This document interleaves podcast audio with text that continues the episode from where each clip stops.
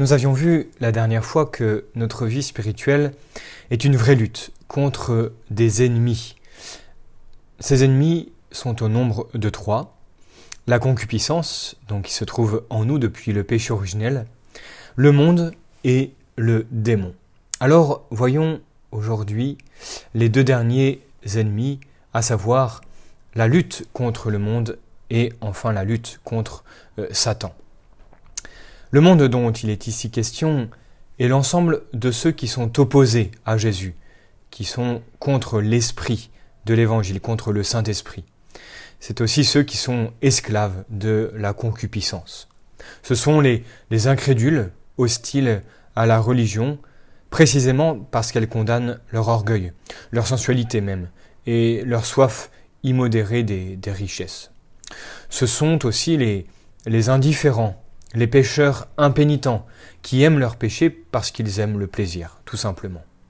Ce sont aussi les, mondains qui croient et, et, même pratiquent la religion, mais en l'alliant à l'amour du plaisir, du luxe, tout cela de manière complètement immodérée, en voulant se faire un ciel ici-bas, en fin de compte. Tel est le monde donc que Jésus a maudit à cause de ces scandales. Alors, quels sont ces dangers? Le monde qui pénètre jusque dans les familles chrétiennes est évidemment un, grand obstacle au salut et à la perfection. En effet, il séduit par euh, ses maximes, ses modes, ainsi que par l'étalage de ses vanités et de ses plaisirs trompeurs. Les mauvais exemples aussi augmentent le danger, mais quand il ne peut pas nous séduire, le monde essaie de nous terroriser. C'est quelquefois une véritable persécution organisée contre les croyants, comme dans certains pays encore aujourd'hui. Et d'autres fois, c'est de manière plus, vicieuse. On, euh, le monde va détourner de la pratique religieuse, euh, va détourner les timides en se moquant euh, de ce qu'est la vraie vie chrétienne. Et on le sait combien, par respect humain, se laisse entraîner par l'esprit mondain, par l'esprit de, de facilité. Alors, quel est le remède? Eh bien, pour résister à ce courant dangereux, il faut justement se placer euh, courageusement en face de l'éternité, regarder le ciel. Et il faut regarder ce monde, l'esprit du monde, à la lumière de la foi. Alors il nous paraîtra comme, en effet, l'ennemi de Jésus qu'il faut combattre énergiquement pour sauver son âme. Le monde nous, appara nous, apparaîtra aussi comme le champ de bataille dans lequel nous devons porter l'étendard de, l'Évangile. Voilà pourquoi nous ne pouvons pas faire de compromission avec le monde. Nous ne pouvons pas faire de concessions pour lui plaire ou attirer son estime. Comme le dit Saint François de Sales dans l'introduction à la vie des votes, quoi que nous fassions, le monde nous fera toujours la guerre. Laissons donc cet aveugle, soyons fermes dans nos résolutions. Voilà donc ce deuxième ennemi, le monde, et voyons enfin le troisième ennemi de notre vie spirituelle, le démon. Nous devons bien prendre conscience que le ciel et l'enfer s'intéressent à notre âme, et qu'ils se livrent entre les puissances célestes, Dieu et les anges, et en face les puissances infernales, le démon et, ses suppôts, il se livre à de rudes combats dont la vie éternelle est, est l'enjeu. Le démon, lui, vous le savez, ne peut agir directement sur notre intelligence et sur notre volonté. Dieu seul s'est réservé ce sanctuaire euh, pour lui-même. Mais en revanche, le diable peut agir directement sur le corps, sur nos sens extérieurs et intérieurs, en particulier l'imagination, euh, notre mémoire, comme aussi bien sûr sur nos passions euh, déréglées. Par là donc, il agit indirectement sur notre volonté qui est sans cesse euh, sollicitée pour donner son consentement. Mais, comme le dit saint Thomas d'Aquin, notre volonté demeure toujours libre de consentir ou de résister à ces mouvements passionnels. Tout cela, bien sûr, aidé par la grâce. Ajoutons que le pouvoir du démon est limité par Dieu, qui ne lui permet pas de nous tenter au-dessus de nos forces. C'est très important. Voilà pourquoi celui qui s'appuie sur Dieu avec humilité et confiance est sûr d'être victorieux. Mais il ne faut pas croire que toutes les tentations sont l'œuvre du démon. Notre concupiscence, activée par des mauvaises habitudes passées et par des imprudences présentes, bien tout cela suffit à expliquer le grand nombre de tentations euh, qui arrivent euh, quotidiennement. Alors, quel est le remède contre cette, cette tentation diabolique? Le premier remède, bien sûr, comme toujours, c'est une prière humble et confiante. Voilà pourquoi le démon va tout faire pour nous faire arrêter de prier. Cette prière humble et confiante pour mettre de notre côté, dans notre camp, si vous voulez, Dieu et ses anges. Si Dieu est avec nous, qui sera contre nous? Le second moyen, c'est l'usage confiant des sacrements et des sacramentaux. La confession, bien sûr, qui est un acte d'humilité par excellence, met en fuite le démon.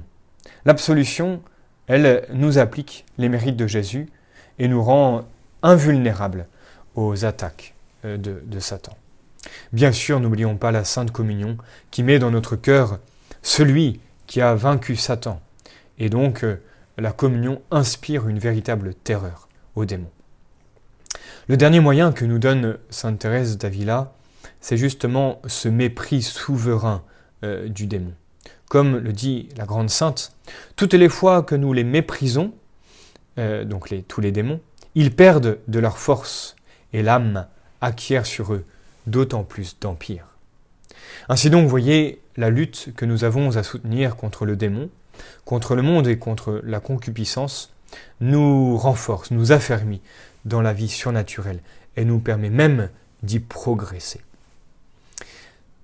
En effet, nous progressons par la lutte contre nos ennemis, mais plus encore par les actes méritoires que nous faisons chaque jour.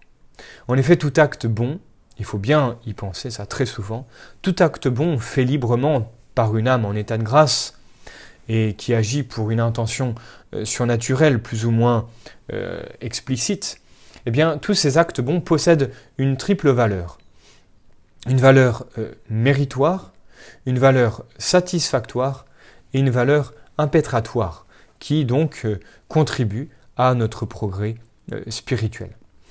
La valeur méritoire nous permet en fait d'augmenter notre capital de grâce habituelle et le droit à la gloire du ciel. Tout acte bon augmente en nous la grâce et donc augmente cette participation à la nature de Dieu. La valeur satisfactoire comprend en elle-même un triple élément. Tout d'abord, la propitiation qui, par un cœur contrit et humilié, nous rend Dieu propice et, l'incline à nous pardonner nos fautes. Il y a aussi euh, un deuxième élément dans la valeur satisfactoire. Ce deuxième élément, c'est l'expiation qui, par l'infusion de la grâce, efface la faute. Et enfin, le troisième élément, c'est la satisfaction qui, par le caractère pénible qui s'attache à nos bonnes œuvres, quelquefois, annulant tout ou en partie la peine due au péché. Mais ce ne sont pas seulement les actions proprement dites qui produisent euh, cet heureux résultat de l'augmentation de la grâce et de l'effacement de nos péchés, mais encore euh, l'acceptation volontaire des épreuves de cette vie. N'oublions pas que toutes ces épreuves difficultés que nous traversons de manière involontaire permettent de manière efficace notre sanctification. Quoi de plus consolant que de pouvoir donc profiter de toutes les adversités pour purifier son âme et l'unir parfaitement euh, au bon Dieu.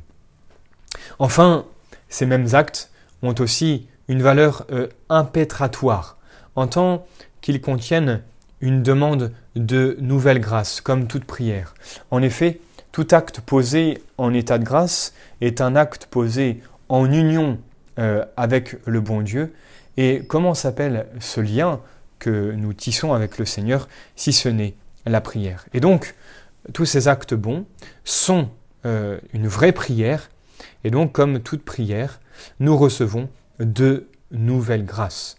Voilà pourquoi nous pouvons dire qu'une âme en état de grâce, quand elle agit dans son quotidien, eh bien, augmente euh, cette, cette gloire en elle, ce ciel commencé euh, ici-bas. Et nous verrons donc la prochaine fois plus précisément ce qu'est le mérite et comment nos actions sont-elles méritoires. Pourquoi pouvons-nous dire que nous méritons notre ciel